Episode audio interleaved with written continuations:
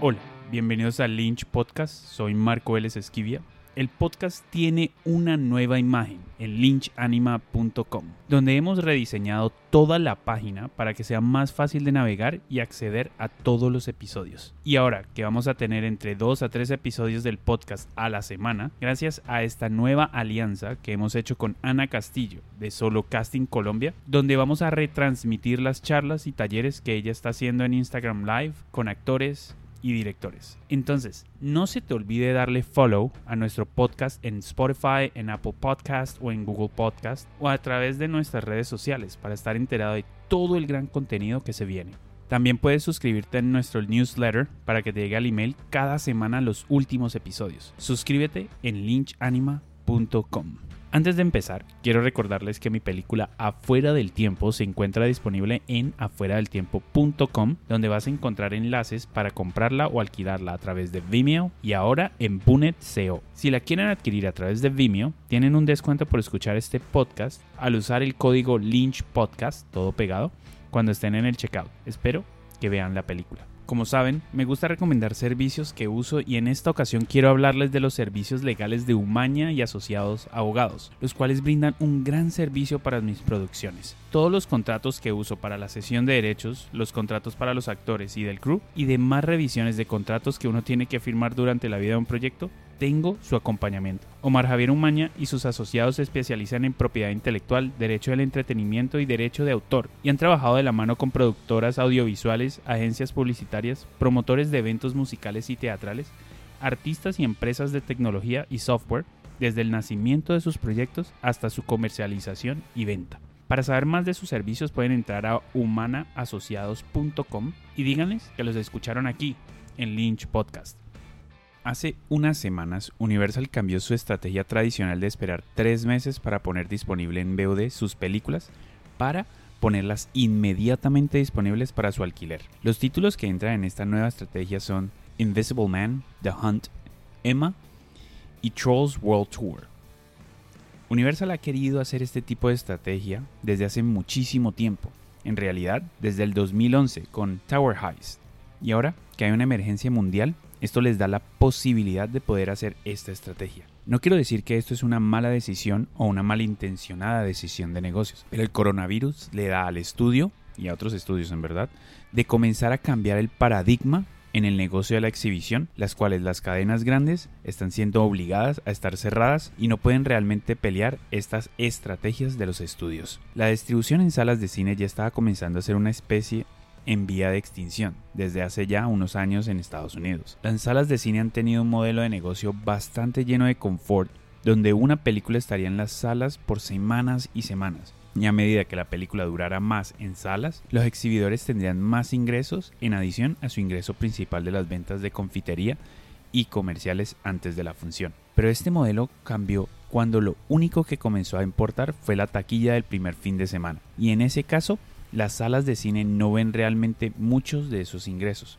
ya que el gran porcentaje de ellas van a los estudios. Allí, los estudios continuaron empujando por acortar las ventanas de exhibición, porque una película que no es disponible para ver en VOD son ingresos que un estudio no está viendo en su estado de resultados. La distribución en salas de cine tomó otro gran golpe con la llegada de Netflix, y las grandes salas rechazaron mostrar películas como The Irishman en sus salas, lo cual está mandando a Netflix a comprar sus propias salas de cine en Estados Unidos y próximamente en el resto del mundo.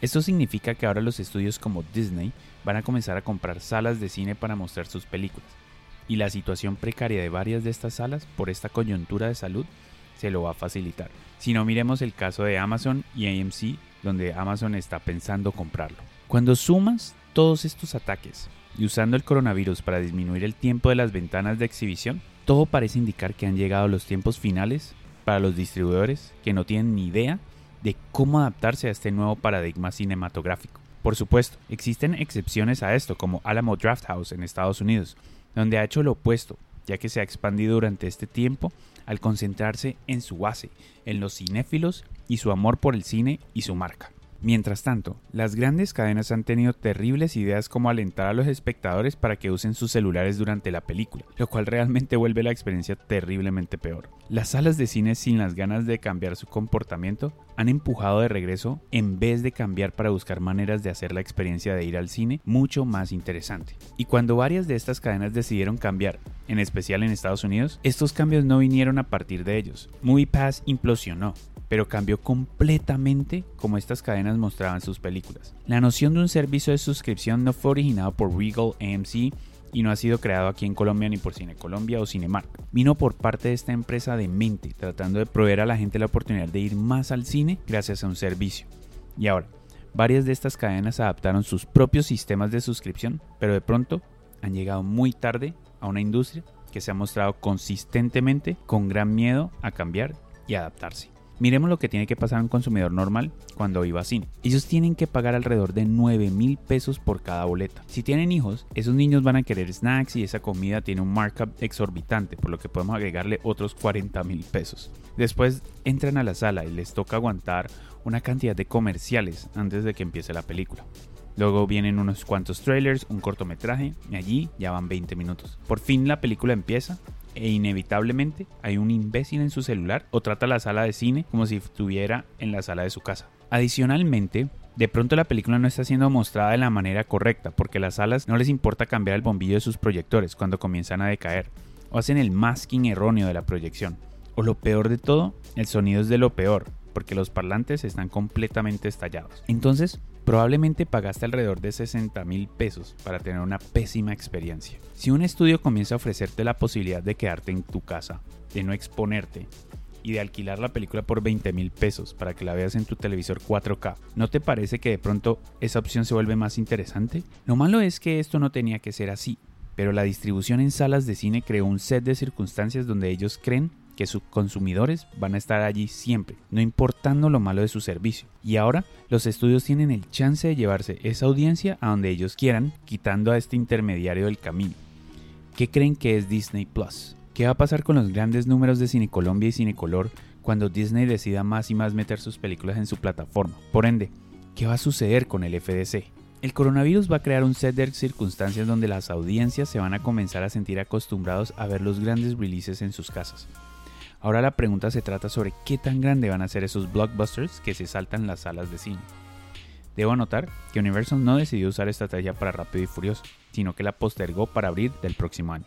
Como yo lo veo, esto es lo que va a suceder. Con el coronavirus haciendo su impacto por varios meses, las grandes cadenas van a estar obligadas a seguir cerradas permanentemente. Lentamente los estudios van a comenzar a comprar estos cines y estos grandes multiplexes van a ser parte de Disney, Universal, Netflix, etc. Y ellos van a usar estos hubs como centros para mostrar sus películas y su catálogo de películas.